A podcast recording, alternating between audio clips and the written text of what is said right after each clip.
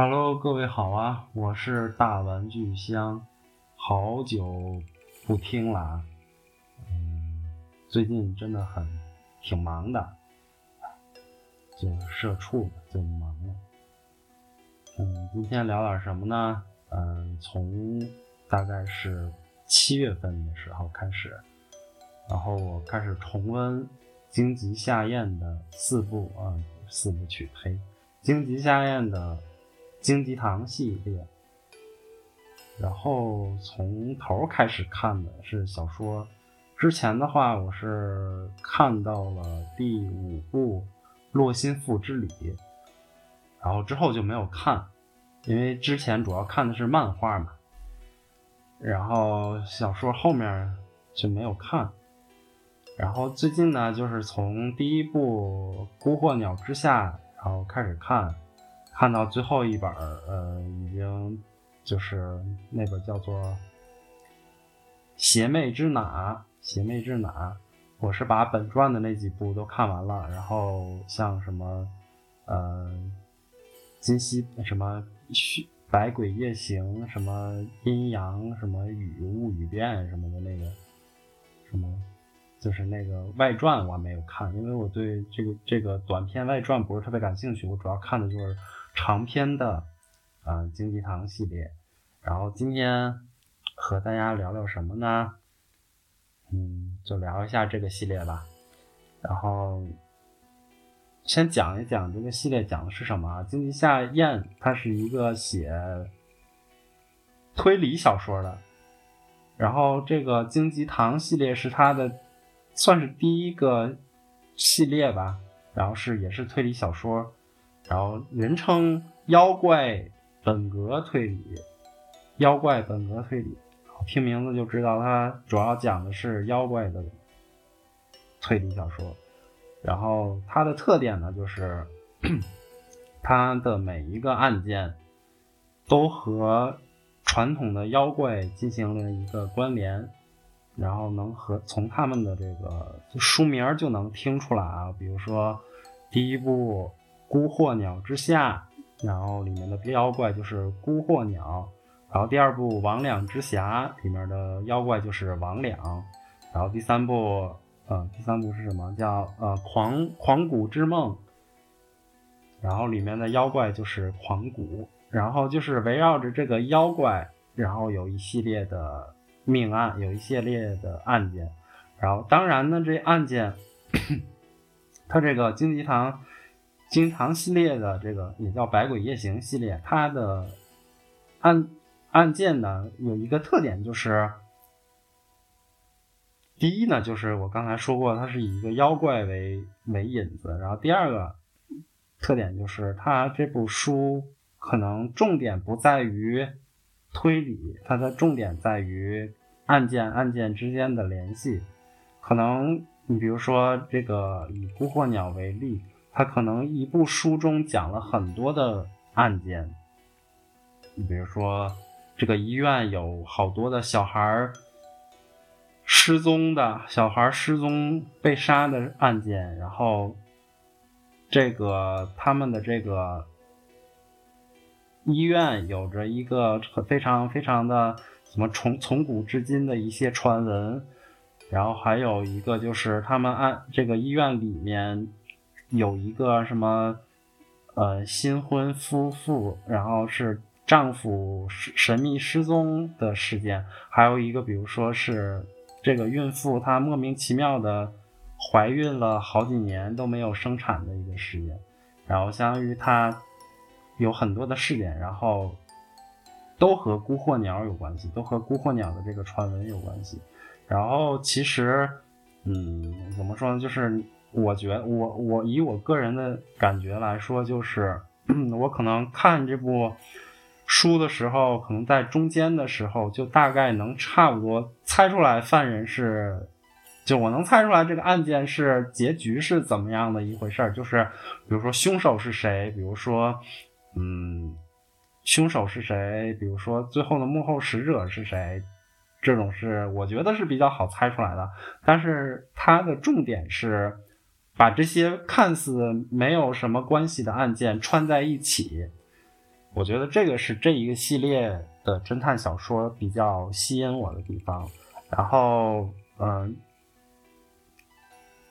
从现在来说，这长篇的这所有作品中以，嗯最最我感觉是写的最传神的，就是最有意思的就是《孤幻》呃《洛心赋之礼》啊，《洛心赋之礼》这本这一部里面大概杀了十几个人。死了十几个人，然后完全是，就感觉莫名其妙的案件，然后但是它是就像蜘蛛，洛心赋不就是蜘蛛嘛，然后就像蜘蛛织的一个网一样，然后把所有的事件串联在一起，然后反转反转，然后最后还有反转，然后它到最后是最后的那个蜘蛛一直藏在幕后，然后但是他操纵着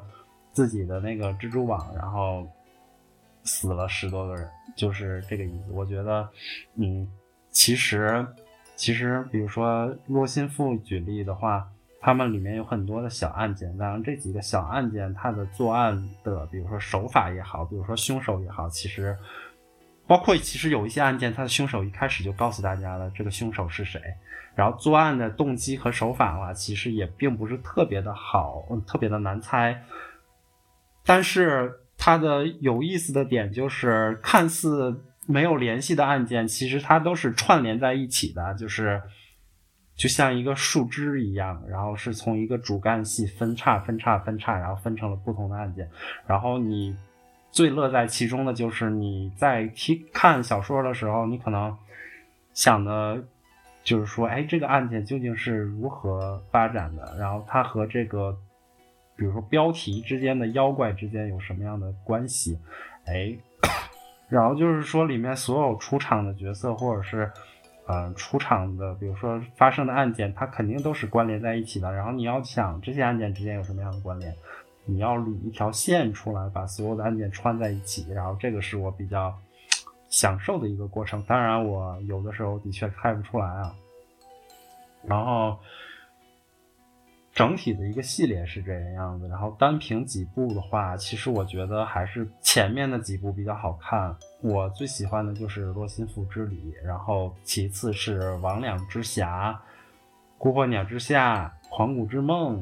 呃，《铁鼠之剑》这几部都还是比较好看的。然后后面的，比如说呃，《屠佛之宴》、嗯，《邪魅之雉》、《阴魔罗鬼之侠》这几部，其实我觉得。呃，差点意思啊，就差点意思，没有没有前几部的有趣，没有前几部有趣。呃，包括后面的几部，有的时候你会觉得，哎，应该不至于这么简单吧？但其实它就是那么的简单。所以我觉得这几部可以看出来，就是 读的过程中能够明显感觉到金夏彦的叫什么呃写作手法。包括他的文笔越来越好了，但是他的故事，他的案件越来越无聊了，嗯，这是给我的感受啊。然后说到这个金荆棘堂系列啊，不得不提的就是它的呃怎么说主人公的设定啊，它并不是像其他的推理小说里面会有一个特别，哎，我最近有点感冒。还没咽转咽炎还没有好，可能会有一点咳嗽。Anyway，就是其他的推理小说可能说，比如说呃，主角是一个侦探或者是一个记者或者是一个警察，然后他卷到了一系列的事件中，然后所有的东西可能都是由他来推理出来的。你就像我们比较熟悉的 《名侦探柯南》吧，《名侦探柯南》吧。这所有所有的谜底基本上都是由名侦探柯南来揭晓了，啊，但是呢，他在荆棘堂系列里面，它是一个群像剧的感觉，就是它的主角并不是固定的一个人，可以说是有一个主角团，然后每个人的戏份，甚至有的时候所谓的主角的戏份要比别人要少，在某一些作品里面，主角可能最后的时候才会出场一下，前面主要是别人的戏。就是这个意思，然后，嗯，荆棘堂系列的话，它的主要作品的主角有四个人，人称眩晕坡四基友，呃，眩晕坡四基友。然后这四个角色就是非常非常的讨人喜欢。不得不说，荆棘夏彦在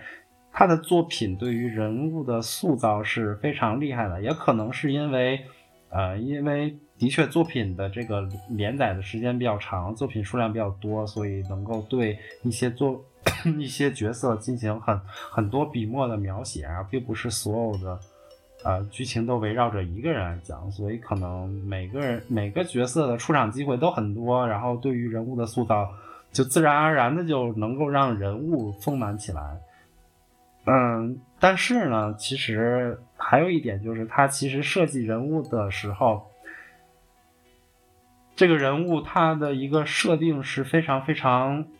啊、有新意的，尽管它是一个九几年上个世纪九十年代的一个呃系列作品，然后最近的一本也都是零几年刚出的，所以但是他的人物设定还是非常非常有意思。呃，轩辕坡四基友四个人，他们主要承包了整部作品百分之。八九十的出场的时间，然后他们四个人的戏份呢，说实话还真的挺平均的，那还真的挺平均的，没有说到底是突出一个谁。如果硬说突出一个谁的话，就是一个叫做中禅寺秋彦的一个角色。啊首先是四基四基友中的第一个人中禅寺秋彦。呃，他在这部作品里面是他的设定有三重身份啊。他的第一重身份是一个古书店的一个店主，古书店的一个店主。然后就是他的古书店叫荆棘堂，所以他在作品里面大多数人都叫他荆棘堂。然后第二重身份呢，就是他有一个，他是一个神社的。一个神主，然后这神社是家传的神社的神主，但这个这个身份貌似用到的时候并不是特别特别的多啊。然后第三个呢，第三个身份就是他是一个驱魔师，他平时会接一些个符除附身在别人身上妖怪的这么一个像通灵术的这样的一个驱魔师的一个工作啊。这是他的三重身份，然后他也是主要负责这部作品里面的推理方面的一些工作，就是推理方面的一些工作，但他并不是侦探，他是一个驱魔师。然后，因为他这这系列作品都是妖怪推理，有与妖怪有关，所以与其说让侦探去推理，不如说让驱魔师去推理来的更加自然，因为。呃，整体所有书、所有作品，每一部作品，它的一个啊、呃、套路就是说，比如说发生了事件，然后，然后这边荆棘堂它的意思就是说，哎，发生了事件，被牵扯到案件中的每个人身上都被妖怪附，都被妖怪附身了。然后他的他出场的时候，就是要解决这些事件，然后怎么解决呢？就是推理，然后推理完之后就能够。驱魔就能驱逐掉附身妖怪，就是这么一个套路，所以他主要掌握了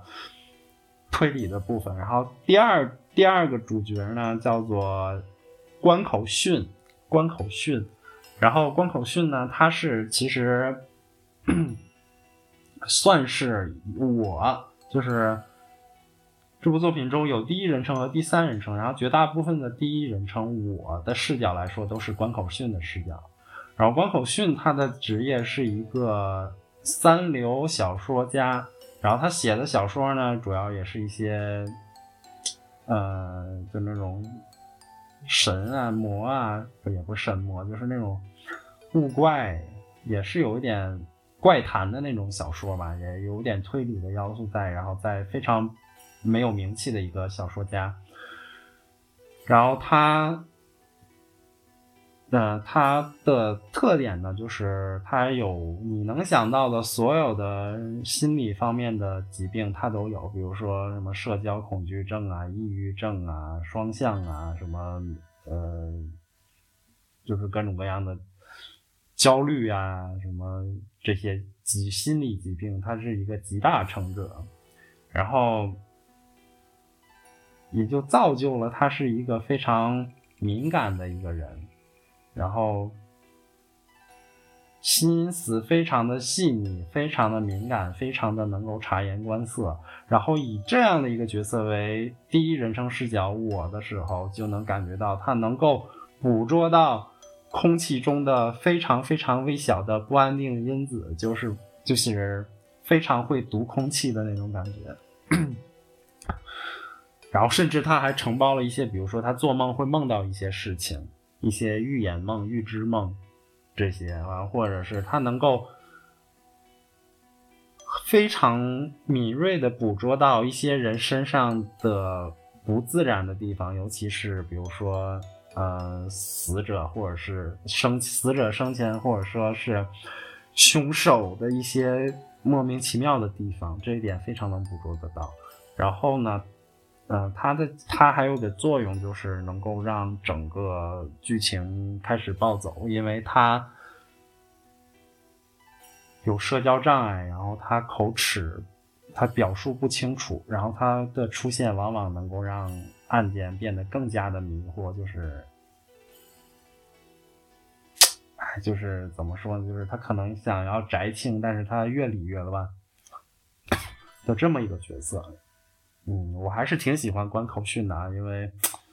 啊、这种，嗯，这种废柴人设我非常的喜欢。然后第三主角呢是叫做甲木金李二郎，甲木金李二郎他是他的设定是一个侦探。然后他是一个贵族的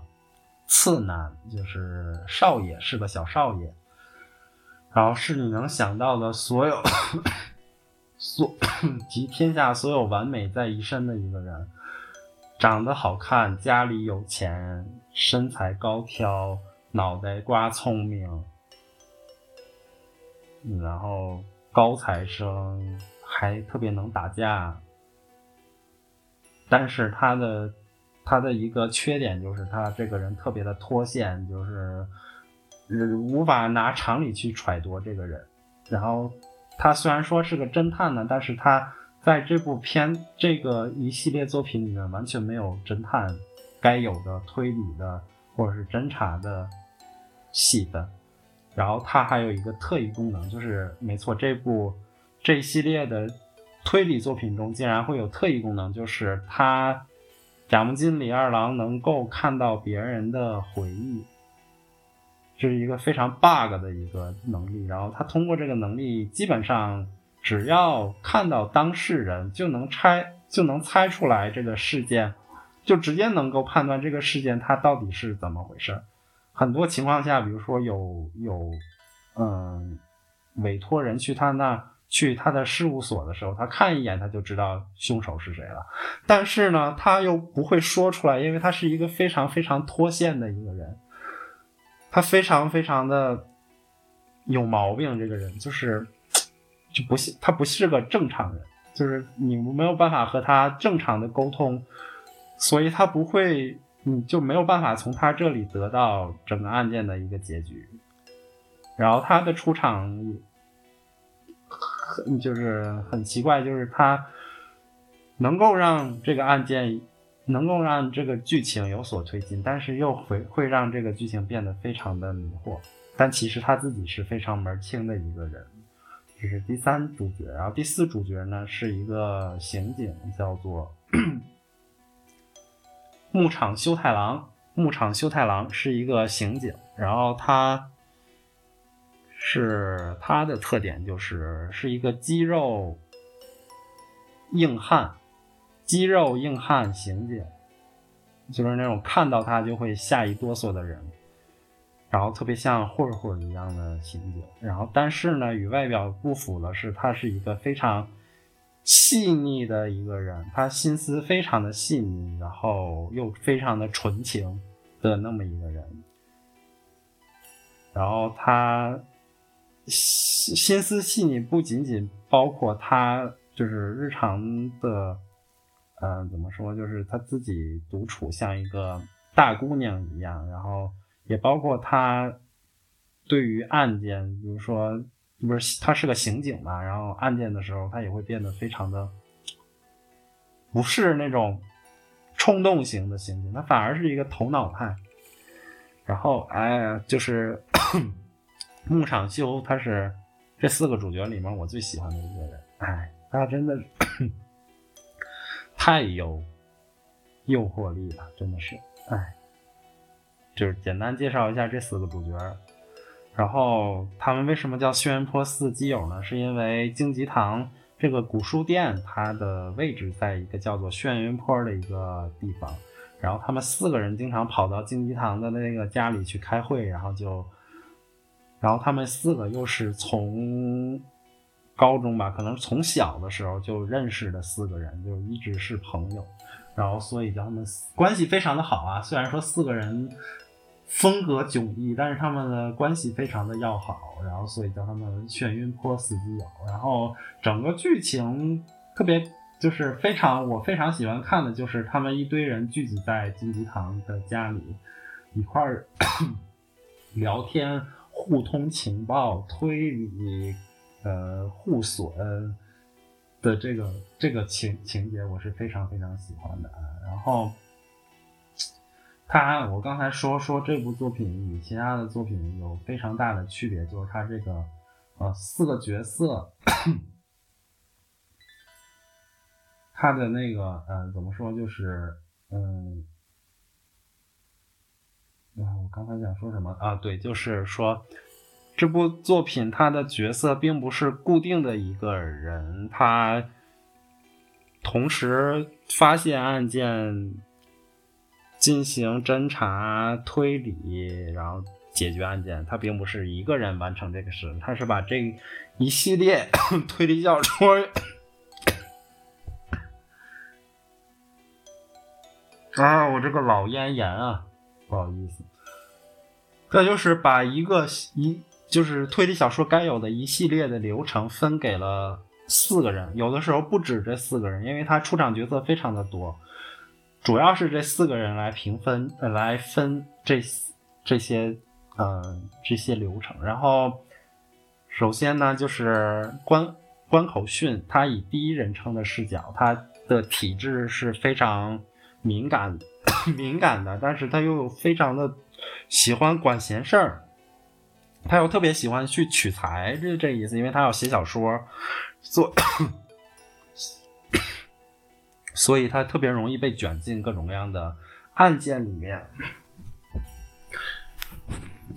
然后关口呢，就是那个主要的一个推动的，嗯，发现案件，然后推动案件，然后卷进案件的这样的一个负责的一个角色。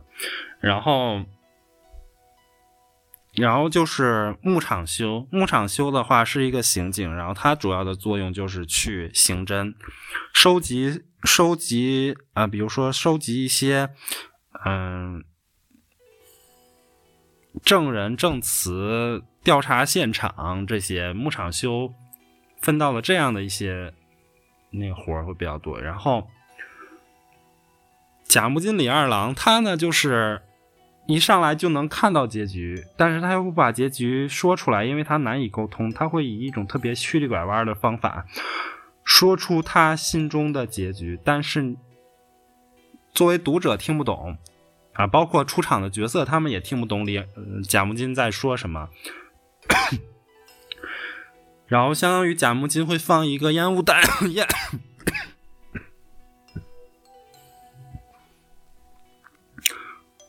哦，这次录音还能正常结束吗？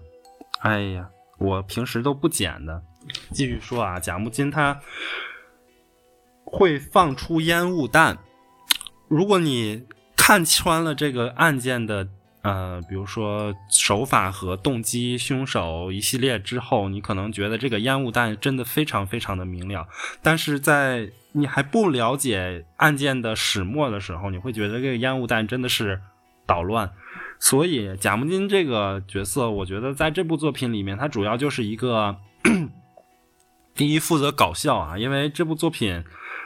主要的，就是让人放松的剧情，基本上都是贾木金这边提供的。然后第二点的话，就是它会让这个剧情缓和下来，或者是有一些曲折，或者是引向不同的方向，就是个烟雾弹的作用。然后最后的推理呢，是交给嗯荆棘堂，也就是中禅寺秋彦他来完成。他主要就是嗯，在这部作品里面，他主要的嗯模式啊，行动模式就是。很多人卷到，比如说关口，他卷进了什么什么的案件，比如说牧场修他调查到了什么什么的事件，比如说他们警局接到了什么样的什么样的一些刑事案件，或者比如说 贾木金那边有什么什么邀什么什么的那个呃委托人去他那边拜托调查，然后他们就会来到中禅寺这边进行一个。消息的互通，就是他们会在一起把那个消息信息进行沟通，然后中禅寺呢就会开始讲大道理，就开始嗯、讲讲他最近看到的一些妖怪，然后给他们讲这些妖怪的一些史。一些故事，比如说来自来源自哪，这些妖怪在不同日本的不同地方有不同的什么样的习俗，然后包括在哪些文献里面提到了这些妖怪，然后包甚至包括啊，比如说一些蕴含，比如说宗教，比如说民俗，嗯、邪教，比如说呃。包括之前，比如说第一本儿，第一本儿其实主要讲的是一些民俗，然后魍魉之匣的话又有一些，哎，反正前面前面主要都是一些民俗，然后会有比如说佛教铁杵之剑这一部里面，比如说，比如说天主教，啊、或者说是或天主教什么那个呃。二战被迫害的那个人种叫什么来着？呃，就是集中营被德国纳粹迫害的那个种族。哎呀，忘了，爱因斯坦他们那个种族，包括他们的教，包括。嗯、这个是在那个《洛心赋之礼》里面有讲这些，然后包括儒学，中国的儒学、儒教，然后在嗯《阴魔罗鬼之匣》里面啊，《阴魔罗鬼之匣》里面有讲，然后比如说《屠佛之宴》的话，他又又讲到了，比如说那个什么徐福啊、徐福东渡啊这些。嗯，神话啊之类的，这些都有。然后，嗯，狂骨之，嗯，洛心赋之里里面还会有一些那个日本的神神神教，那个神道教，包括狂骨之梦里面还有一些心理学，呃，精神学、心理学这样的一些 一些讨论，主要是。这部作品很大的时间内都是在听中禅寺，听金吉堂在那儿，在那儿吹吹水啊，在那儿吹逼，然后然后，但是莫名其妙的等到最后，你会发现他讲的这些有的没的的显摆的谈资和案件还真的有关系，嗯，就很神奇啊，就很神奇。嗯，中禅寺呢，它它虽然说，嗯，它可以说是整部作品里面。的一个主角中的主角，但其实他的戏份，包括有一些有一些作有几部里面，他的戏份非常非常的少。然后，但是每一次推理的时候，也就是说他都会出现。然后说是推理，他自己叫做去驱逐附着在凶手 当事人身上的妖怪，但其实就是一个推理的过程。然后把。把这些案件跟妖怪之间的关系理清了之后呢，然后就会但其实会产生更大的混乱，就感觉每一次中禅寺一出手，就会有各种各样的上上往往，就是感觉卷入的当事人不会善始善终这个样子。然后关口训的话，它嗯、会让整个案件变乱嘛。然后但是呢，他 就读的时候，很多读者非常不喜欢关口这个角色，因为他非常的软弱，啊、呃，非常非常的软弱，然后。然后也非常非常的无能，然后废柴，然后，然后整个人说话也扭扭捏捏的，还稀里糊涂的，然后你也，然后也会让整个案件变得越来越乱。然后，但是呢，就感觉他他因为整整部剧每几乎每一部都在都只要有关口出场就会。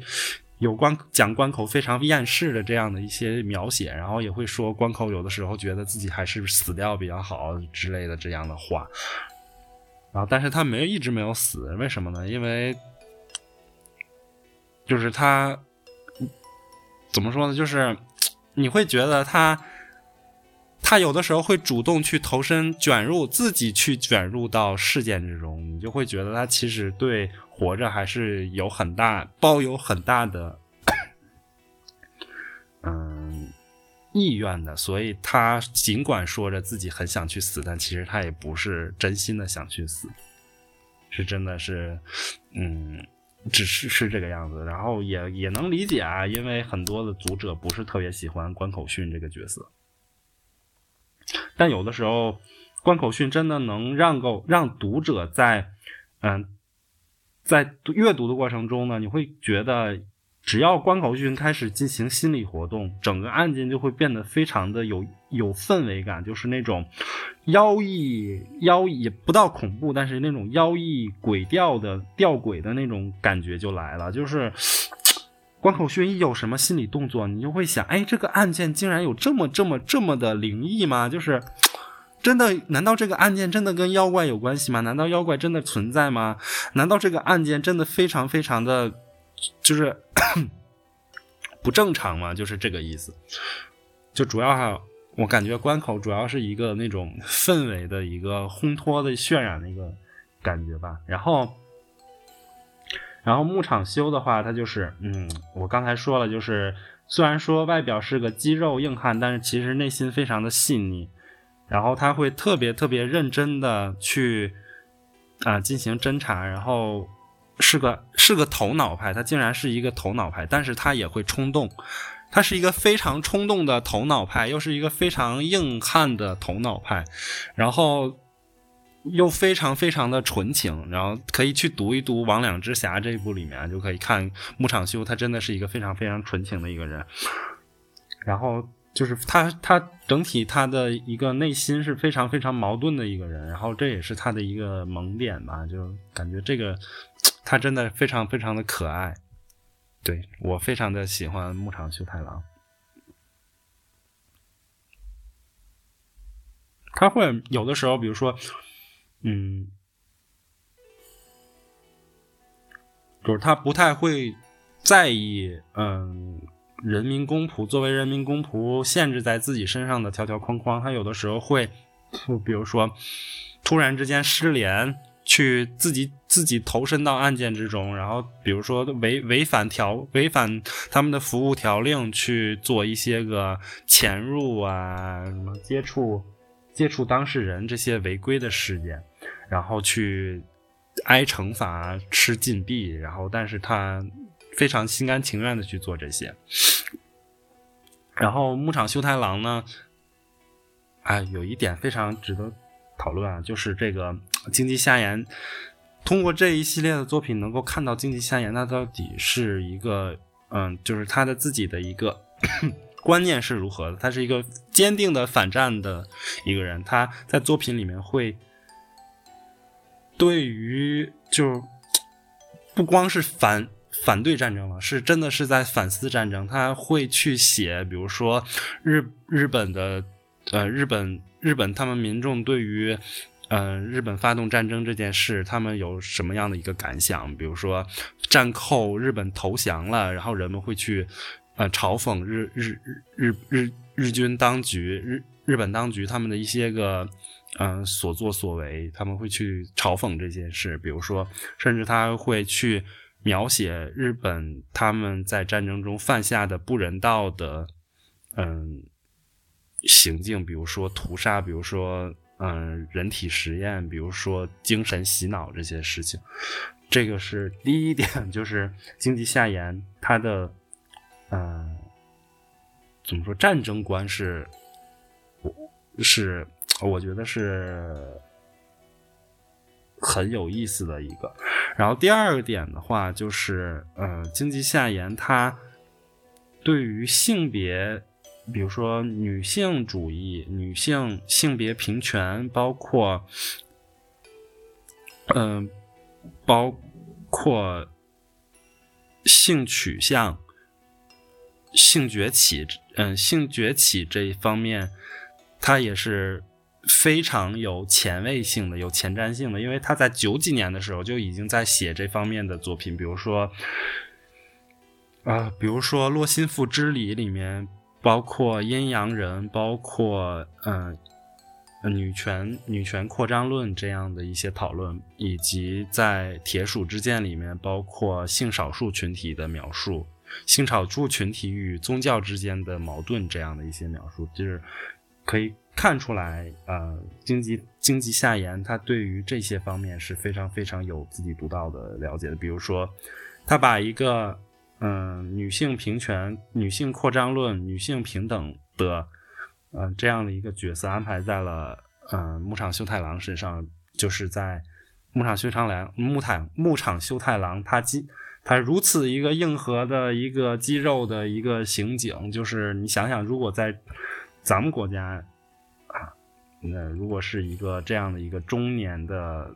直男，他内心所想的会是什么样子？但是牧场秀太郎呢，他会想成什么样子？他会，他真的是一个从心里觉得男女平等的这样的一个人。所以我觉得，哎，这一点让牧场牧场秀太郎的确加分了不少啊，加分了不少，让我特别喜欢这个角色。然后最后再说一说那个贾木金李二郎，贾木金李二郎。啊，她真的是很美丽的一个人，然后很多女读者会喜欢她，女读者会非常喜欢贾木金里奈二郎。然后我刚才也说说她主要是一个，我觉得她在作品中主要是一个烟雾弹的一个角色，然后抛出烟雾弹。迷惑你，让你觉得，哎，这个案件更加的扑朔迷离。但是等到真正理清的时候，你会发现，甲木金李二郎所说的就是只给的一个答案，就是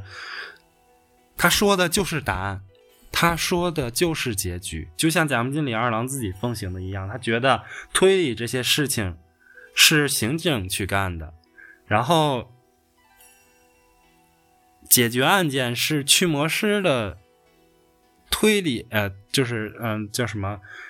侦查是刑警去做的，推理是那个驱魔师要做的事。然后他作为一个侦探，他就是要，就是给出结论，凶手是谁，幕后黑手后黑手是谁，一切的元凶是谁，他只需要给出这些东西就行。然后他的确就是啊，他每一次说的话都是只给的，只不过他。只不过我们在看的时候看不懂，然后必须要等到最后才能理解贾木金李二郎葫芦里卖的究竟是什么样的药。然后他又是个非常灵异的角色，然后在这样的一个推理作品中有一个灵异的角色，然后他就是一个挂，然后幸亏他。无法与人正常沟通，否则他要是一个普通的人，他可能一上来就直接说出凶手了，那也没有什么可玩的了。这部作品，但是他就是放迷雾弹，然后迷迷糊迷惑大家，所以贾木金李二郎他一是缓和了情，缓和了整张整个故事的一个节奏，然后第二的话，让整个故事更加具有。更加有疑惑性，然后所以我觉得这个角色是非常非常成功的。嗯，总之呢，四个角色聊完了，然后其实整个作品集它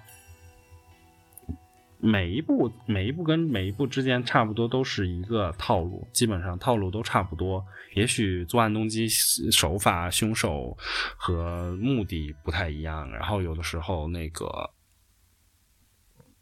嗯，怎么说就是。每一次金鸡堂他讲的那些个谈资，什么神啊、妖啊什么的那些玄乎的东西不太一样之外，其实他基本的模式都是差不多的，就是围绕着四个人，每个人负责每个固定的场景。也许这一部分里面出现了其他的角色，嗯、他其他的角色配角也非常非常的出彩。如果之后有机会可以跟大家讲一下，如果有其他角色出场的话，也会补充一下这个，嗯、东西，但是其他配配角出场的话，基本上就是说明这个故事还有其他的，嗯，其他的案件，就案件越多，他出场的角色越多。嗯，哎呀，不知不觉已经聊了这么多了，然后，这就是我最近读，嗯，金鸡堂系列，嗯。的一些感悟吧，主要就是围绕这四个角色，然后我讲了讲，就是他们四个角色都是什么样的人，然后他们的特点是人设是什么样的，然后他们在这部，我认为呢，他在这些作品里面，他的一些呃作用是怎么样的，他每个人都有自己的作用，然后以及我心里面对他们的一些评价，比如说，嗯，金鸡堂是一个非常阴郁的人，但是他又非常的傲娇。关口训呢，就是一个废柴，扭扭捏捏的废柴，但是会激发别人的保护欲。然后牧场修呢，就是一个外表非常 硬朗骇人，但是内心非常非常的小女孩的，也不知道小女孩，就非常非常细腻的一个角色。然后甲木町李二郎就是一个神棍，就是一个完美的。神棍，就是他，什么都好，就是长了一张嘴，就是这个意思。然后每个人都有自己的特点，然后每个人负责不同的，每一个人在每部作品里面都有不同的担当，然后穿起整部角色，然后再加上其他的各个出彩的配角，然后让整个作品。非常非常的耐人寻味啊！然后主要，我想主要就是京极京极夏彦的作品那么受欢迎的话，还有一个点就是，的确很少有，他号称是本格推理啊，但是我不太确定经济堂系列到底算不算本格推理，因为它